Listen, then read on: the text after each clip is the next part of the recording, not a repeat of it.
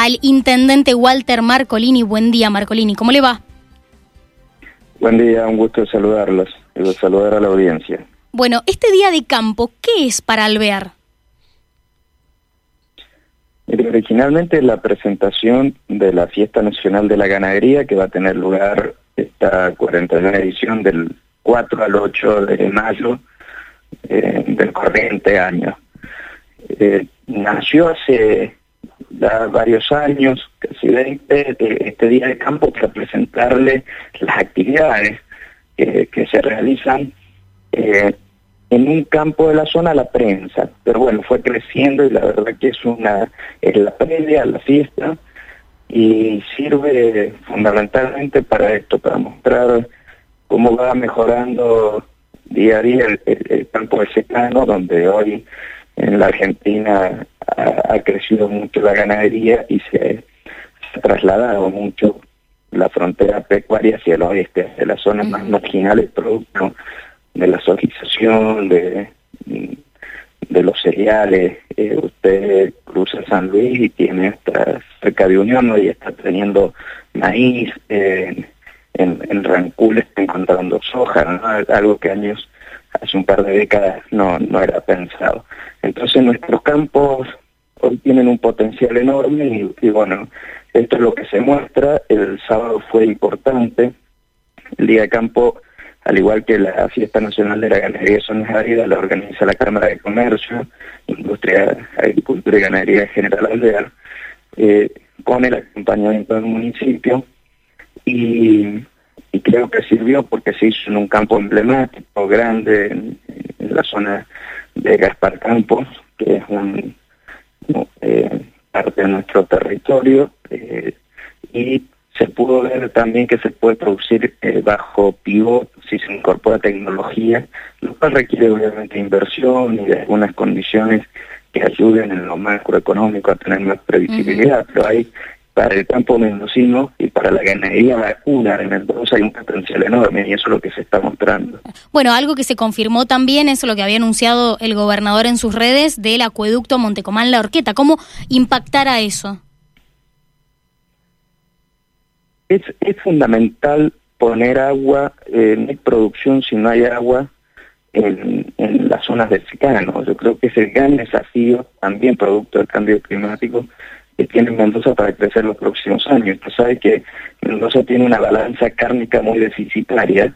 Nosotros consumimos más o menos anualmente 425 mil novillos, se faenan en, la provincia, más la carne que ingresa faenada de, de, de General Pico, de Río Cuarto, de San Luis, de diferentes zonas, y tenemos una producción anual de terneros de alrededor de, de 160 mil terneros años, es decir, que, incluso después esos terneros muchos salen a la pampa húmeda para ser terminados, para terminar el ciclo ¿no? y, llegar a la, a la situación de la orilla.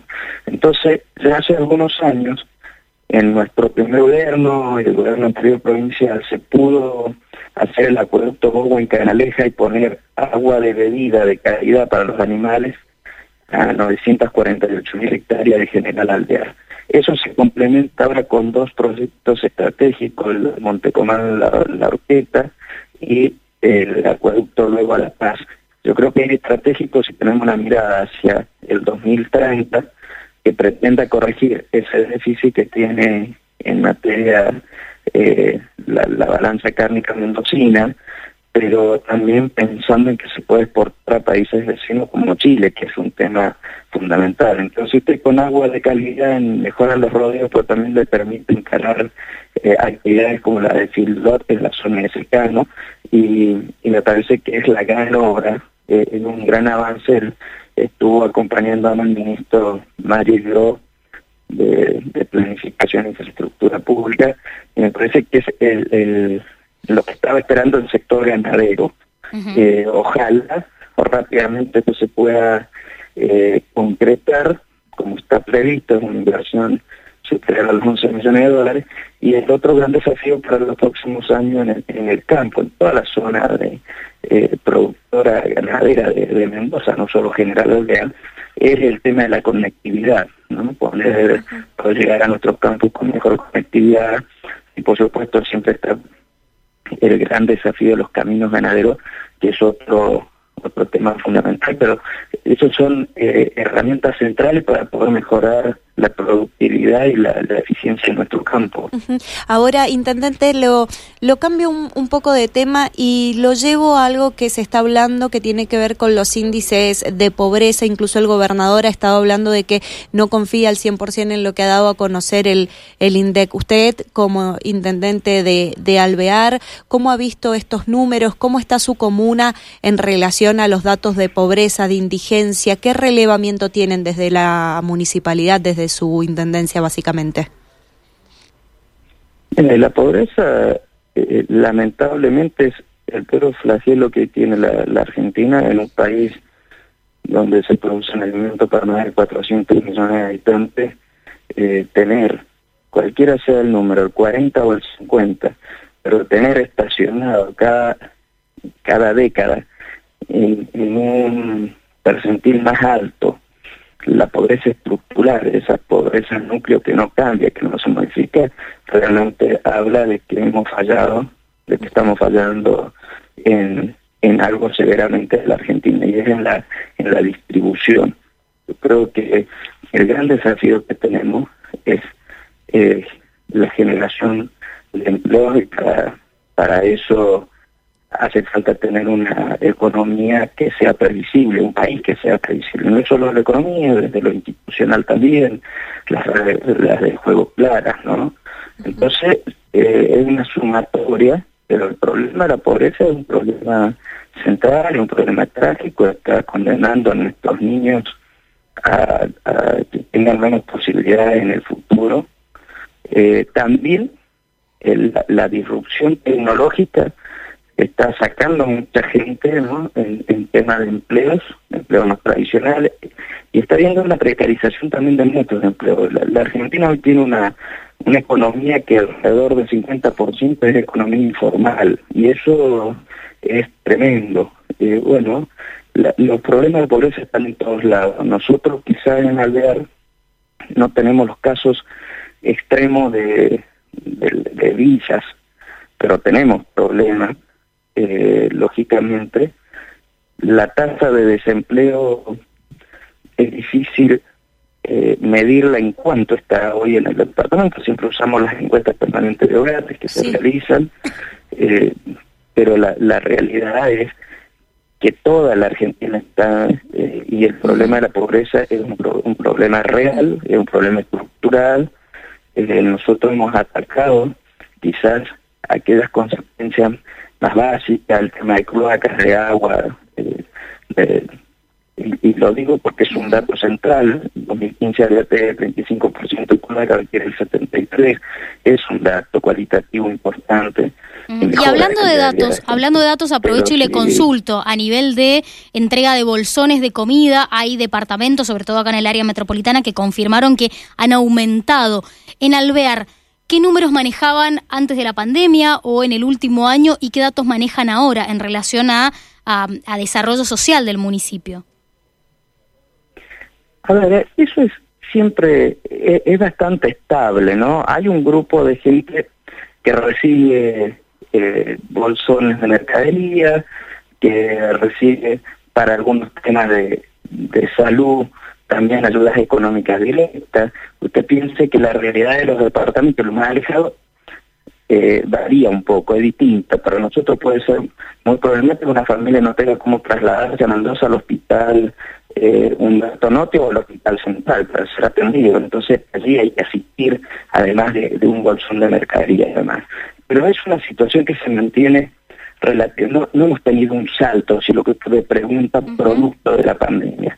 Desde los años que cosecha, nosotros tenemos alrededor de 4.500 personas que trabajan, que son empleos estacionales, que van de noviembre a marzo con las cosechas. El año que le da el granizo es tremendo, eso se siente muy fuerte, más allá de los planes que la nación entrega, digamos, la, la, la asistencia directa que hay, sea aguache, eh, lo que son jubilaciones, pensiones, pensiones graciables o eh, pensiones por discapacidad. Así que no, no vemos ese salto eh, total de cambio Eh, sí, por supuesto, en la pandemia estuvo en el año 2020, fue un poco más fuerte eh, esa situación. Lo que nosotros tenemos es una distribución que tiene que ver con el territorio. Usted tiene zonas muy alejadas y hay zonas donde hay que asistir mucho más. en la zona rural también, eh, de Bowen, de Carmenza, eh, recuerde que generalmente es un, departamento con una extensión muy grande y eso sí pone en condiciones de desigualdad a muchas familias que viven en zonas alejadas para el transporte, para acceder. Pero piense que eh, hay, hay mucha situación de contención. Los chicos a la escuela llegan porque está el transporte que paga la Dirección General de Escuela con el municipio. Bien. Es un acuerdo eh, anual, ¿no? Entonces, por ejemplo, los chicos están garantizados que llegan y tienen su comedor en las escuelas. Bueno, eh, estamos monitoreando la situación de pobreza. Nosotros la reconocemos como tal. El problema, lo que a mí me impacta es que eh, pasadas las décadas vayamos teniendo un porcentaje más alto de pobreza estructural, esa que no se modifique, esa que cuesta más usted cambiarla de, fondo, ¿no? Claro, ahora, Intendente, última pregunta muy cortito porque nos quedamos sin tiempo, le quedan 20 años de, 20 años, perdón, 20 meses de gestión, que puede parecer mucho, sin embargo, estos encuentros como la actividad que hubo el fin de semana también delimita un poco la parte política netamente. ¿Tiene en vista cuál de sus cuatro secretarios va a ser su sucesor? no, mire, es, es, muy directa su pregunta. Mire, yo eh, a todo nuestro equipo y pensando todo lo que hemos hablado con usted en las notas precisamente, nosotros tenemos que recuperar en este 2022 todos los flagelos, el flagelo que nos generó en materia de desarrollo la pandemia durante el 2020 y el 2021. Estamos muy enfocados en la gestión, en la obra pública, en el tema del desarrollo económico. Nosotros, por ejemplo, acá, muy cortito le cuento, recuperamos pozos de riego para poder tener agua en, en los viñedos y en los frutales en, nuestra zona, para que puedan trabajar los agricultores. Entonces, no es el momento de hablar de, de candidatura. Veremos, nuestra intención es tratar de dilatarlo hasta febrero marzo del 2023. Y esperemos que no se adelante esa discusión, estamos haciendo ese esfuerzo, hay que concentrarse en la gestión y tratar de mejorar y salir de la situación en la que estamos. Intendente, ha sido muy amable, muchas gracias por esta comunicación. Que tengan buen día. Bueno, lo escuchaban a Walter Marcolini, intendente de Alvear.